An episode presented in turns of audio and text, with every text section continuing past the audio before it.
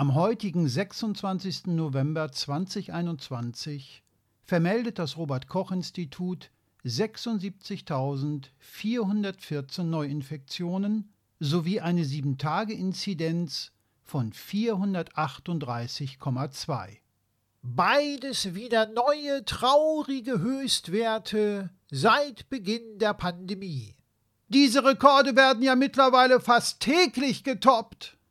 Dazu sind in den letzten 24 Stunden 357 Menschen an Corona gestorben. Im Laufe der Pandemie sind in Deutschland mittlerweile über 100.000 Menschen dem Coronavirus zum Opfer gefallen. Auch hier werden tagtäglich weitere Folgen.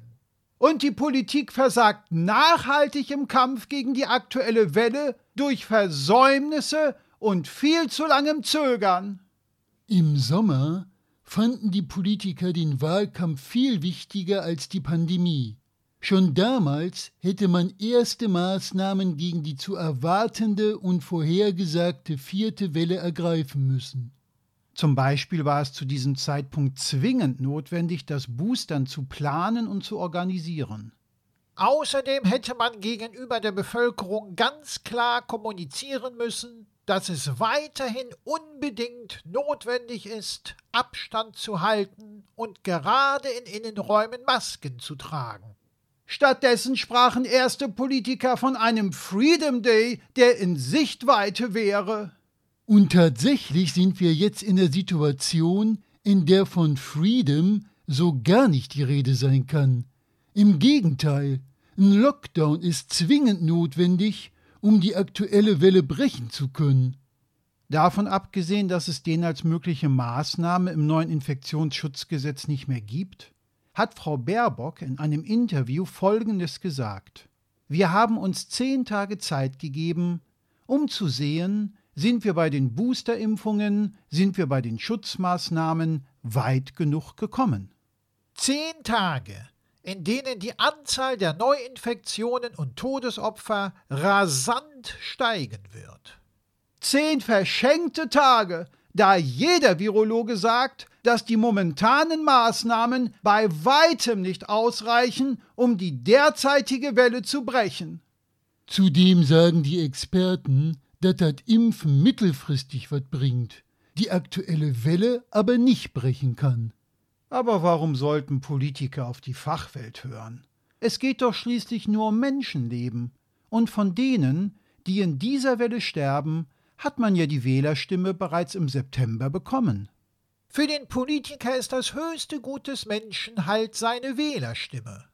Komm, es gibt auch Ausnahmen. Unsere geschäftsführende Kanzlerin Angela Merkel hat versucht, die Parteispitzen der neuen Ampelkoalition davon zu überzeugen, bis zum 8. Dezember einen bundesweiten Lockdown für alle zu verhängen, um die rasanten Anstiege der gegenwärtigen Welle zu stoppen. Leider war ihr Versuch nicht von Erfolg gekrönt. Die neue Regierung ist jetzt erst einmal damit beschäftigt, ihre Ministerposten zu verteilen und von ihren Parteimitgliedern die Zustimmung zum neuen Koalitionsvertrag zu erhalten. Sonst wird es nämlich nichts mit dem Regieren und den Ministerposten. Da ist man dann aber auch wirklich im Stress und hat keine Zeit für die pandemische Notlage. Man muss halt Prioritäten setzen und dem Virus zehn weitere Tage geben, in denen er sich voll fett ausbreiten kann. Was sind schon zehn Tage? In den zehn Tagen können die Leute noch schön über den Weihnachtsmarkt gehen. Oder ins Theater, ins Restaurant, in die Sauna oder ins Fitnessstudio. Ich sag nur deutsche Corona-Politik. In Leipzig findet dieses Wochenende ein Bundesligaspiel ohne Zuschauer statt. In Dortmund hingegen vor 67.000. Auch das ist traurige Realität deutscher Corona-Politik. Als ob das alles nicht schon schlimm genug wäre, wurde jetzt mit BL529 eine neue Variante entdeckt, die noch ansteckender als Delta sein soll und gegen die unsere Impfstoffe nur noch begrenzt wirken. Mir schwant da echt Schlimmet. Auch beziehungsweise gerade wegen unserer Regierung. Auf uns kommen so düstere Szenarien zu, dat wir uns nur noch wundern werden, dat wir uns wundern.